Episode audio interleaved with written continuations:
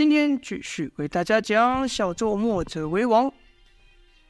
好了，前面呢说到开战了嘛，童风啊，他因为紧张过度而全身僵硬，眼看身边的身边的伙伴倒下，他居然没有感觉啊！敌人的兵刃砍到他的身上，童风也没有反应。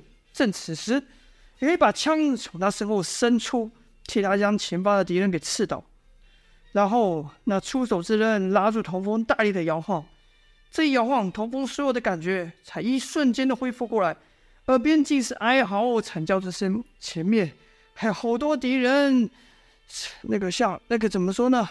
张大的嘴，凶狠的朝他砍来。童风的枪这才戳出去挡住一个敌人。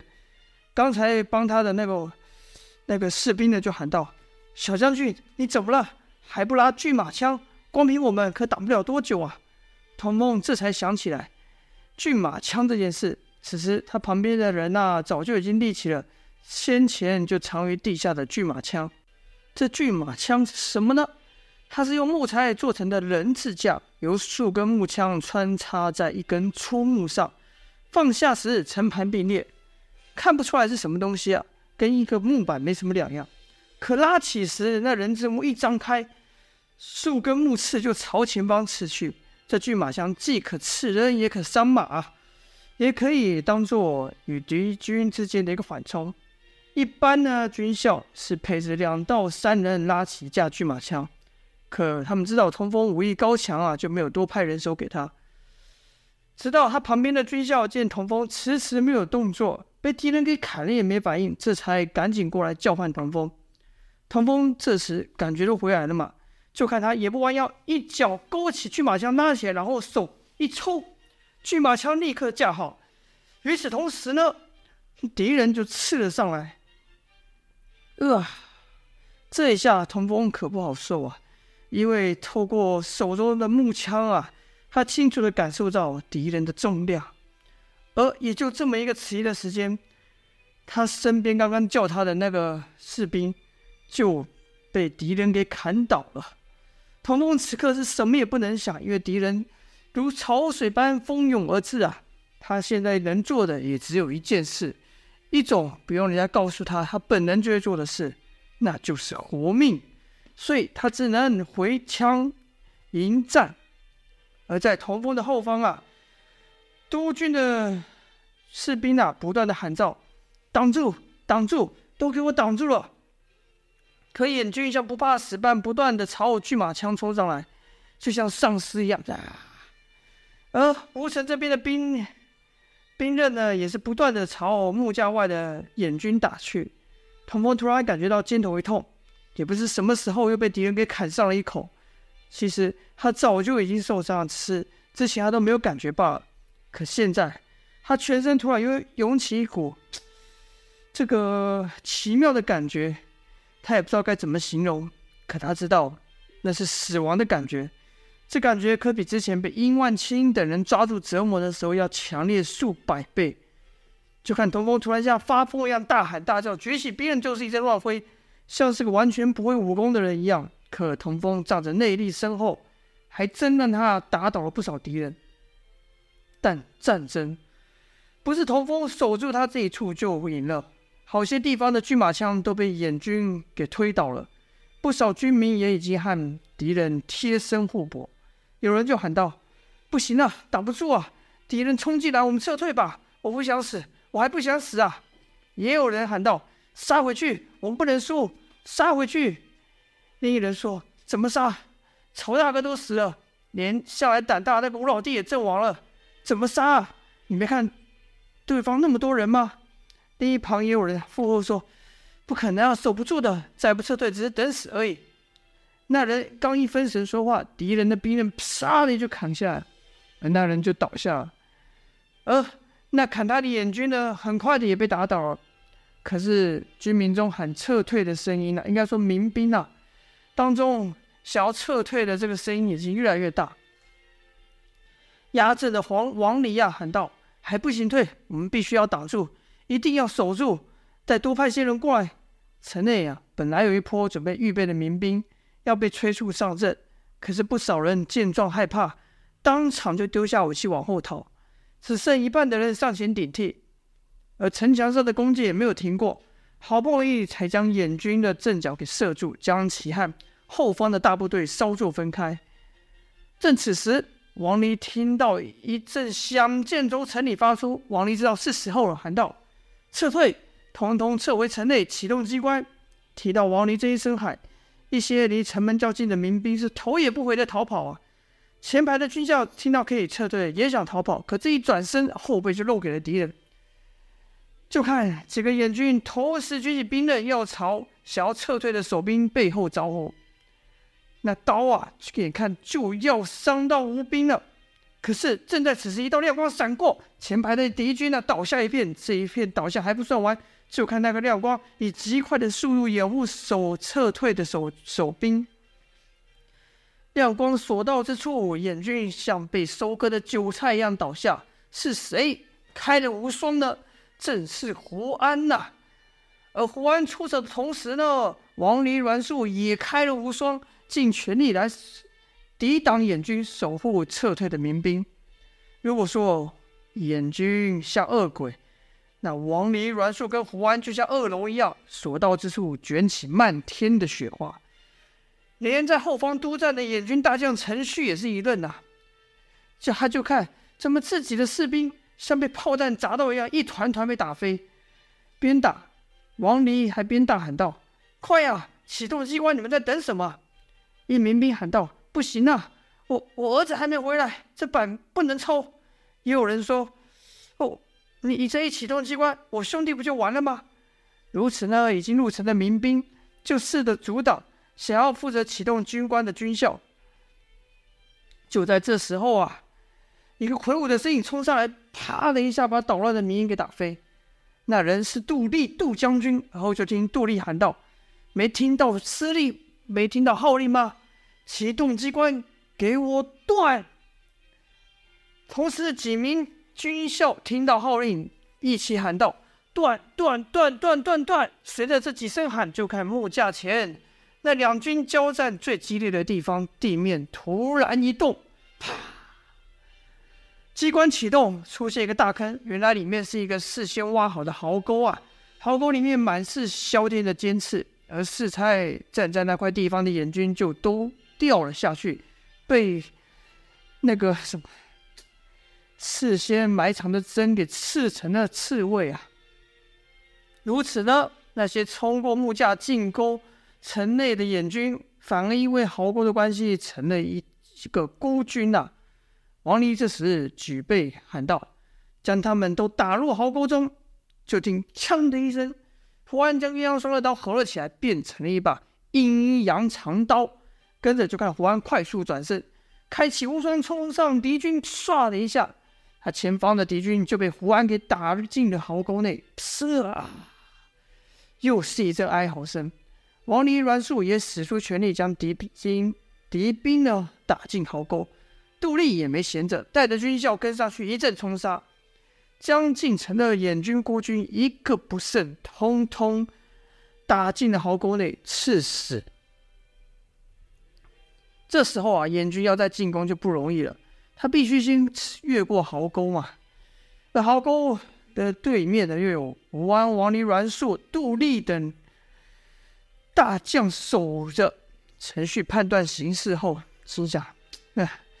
没想到，哼！暂且收兵，以免伤害继续扩大。如此，吴成算是挡住了燕军这第一波最猛烈的攻击。却说此时，王离、胡安、阮硕都开了无双，那童风呢？原来啊，童风还守在他的位置。他身前的巨马枪早就被燕军给推倒了。可是他身旁却堆出一个比巨马枪还高的小人堆啊！一个用敌人尸体堆起的小堆。童风周围都是死伤的敌人。好，因为壕沟开了后，童风的身旁已经没有，因为壕沟的关系，没有燕军不断的冲进来，但他还是不断的挥着手中的枪，每一枪都扫出去都有破空声响，唰唰唰。原本童风以洪元恭挥舞长枪，一般的军校啊就无法招架。现下童风不自觉的把擎天弓也用上了，那长枪的威力更是惊人啊！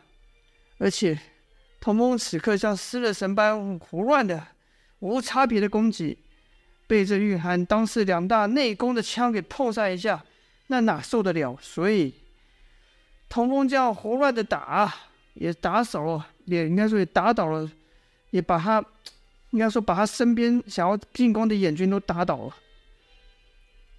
王离、胡安等人啊，看童风如此，都不禁摇头，心想：今天若不是童风会武功啊，此刻只怕我们都已经要失去他了。胡安则朝王离等人比了个手势，意思是他要过去叫醒童风。王离叮嘱道：“胡大哥，小心点，风我只怕现在神志已经不清楚了，分不清你是敌是友，你可别伤了他了。”胡安比了比手势，意思是他会注意的。跟着就看胡安走到童风的身旁。此时童风确实已经不知道，应该说他不知道战斗已经结束了，那枪还扫了过来。胡安用鸳鸯双刃刀挡住童风的枪，跟着用刀柄啪打了童风的后脑一后脑一下。童风就觉得眼前一黑，晕了过去。然后胡安就将童风给抱在肩上走了回来。这一战打完之后呢，对于燕军为何士气如此高昂，叶萧等人自然要去了解。派人一打听，就知道是囚犯呐、啊，刘威所做之事惹恼了燕军。这范图气的大骂道：“请让我将此人就地正法。”叶萧点了点头。那刘威就被范图一只手抓到了门前，像小鸡一样带到了那壕沟处，那是战况最惨烈的地方。别看到我刘威啊，一直还很很凶狠的样子，但在范图的手下，简直还是弱鸡没什么两样。范图一手拎着罗威、刘威，一手对众人说：“这人不听军令，自作主张，害我们平安损失了好几个兄弟。”你们说该杀不该杀？众人皆道杀杀，竟如此声势。那刘威不但吓得话都说不出一句，还尿了裤子。以前百姓怕刘威，是因为刘威凶狠呐、还杀过人呢、啊。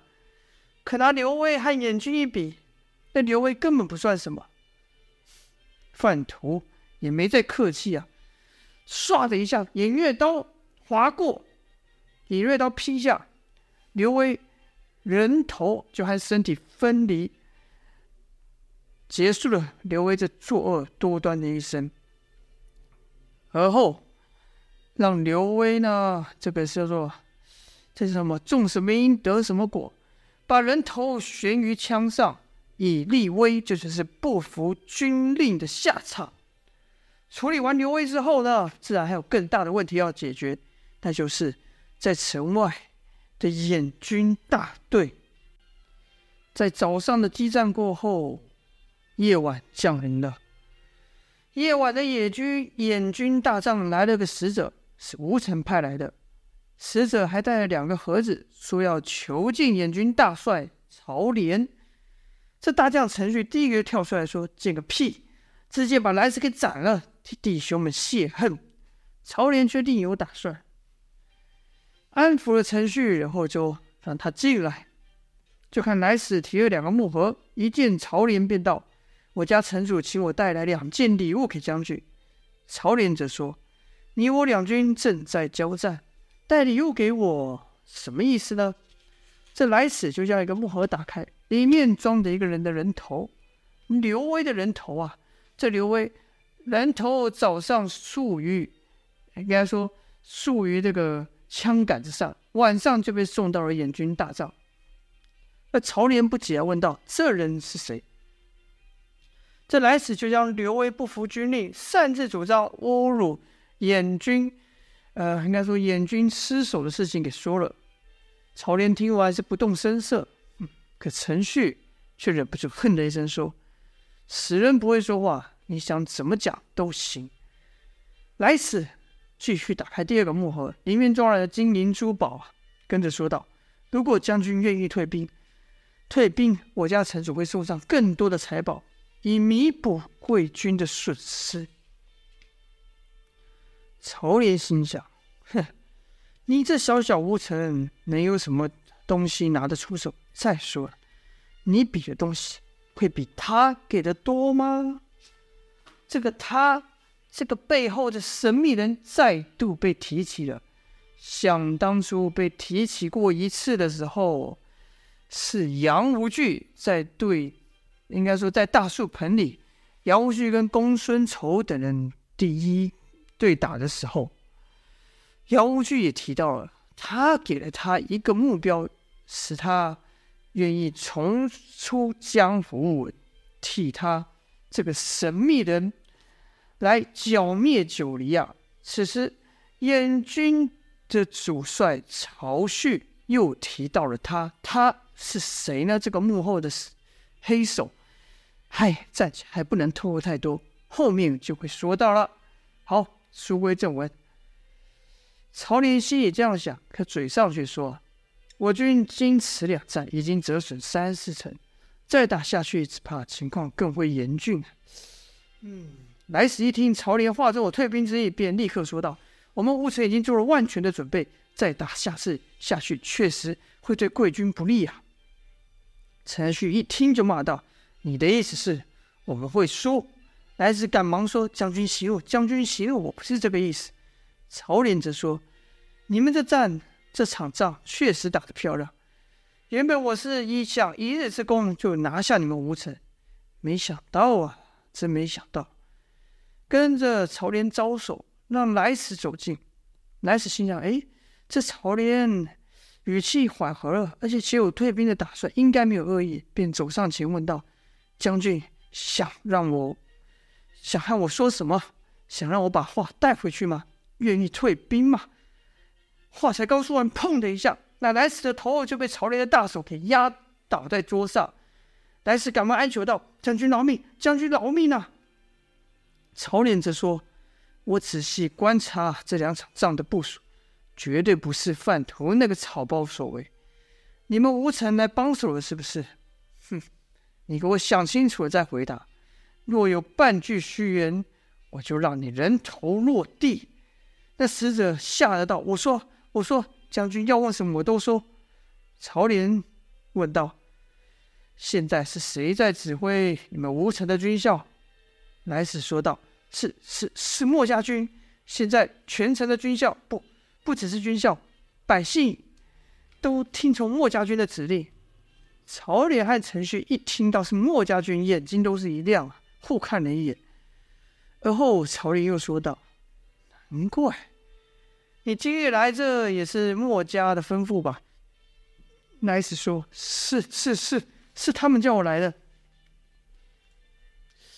哼，曹廉稍微晃动了一下刀子，说道：“哎呀，那我再问你，今日这一战呢，让你们暂时赢了，是否很高兴呢？”来使说：“不不不，没这回事。”唉，我们都被贵军的威武给吓坏了，哪有人敢高高兴？就连我们城主也是，自听到将军发兵的消息后，他便一日没有睡好。只要将军能退兵，什么要求我家城主都会答应的。而后曹廉又问了一些城里的状况，便放那来使回去。陈旭看曹廉不知道在思索什么，就问道：“将军莫非真想退兵？”曹廉说。你没听到他说吴城现在有墨者的帮忙吗？陈旭说：“哼，墨者，墨者算个屁！吴城的军校本就不多，虽然我军前两仗的死伤也不少，但吴城那边不也一样吗？”曹廉将视线朝其他武将看去，说道：“墨者以善守闻名天下，难道你们不怕？”武将皆道。连这小小的吴城我们都攻不下，那才叫做可怕可耻。两唐墨子再厉害又怎么样？我军人数是他们好几倍，而且此次出战皆是训练有素的精兵，哪是几个临时抓来的百姓训练就能够敌的呢？此话给曹廉提了个醒，就听曹廉缓缓说道：“墨家军吗？哼，就让我来会一会你。好，这就是本章的内容了。第一仗打得激烈啊，而曹廉呢，听到莫将军有莫家军镇守，他也不想退兵，想要和莫将军一较高下。不知道后续如何，请听下回分晓。谢谢各位收听，感谢，今天先这样了，下播。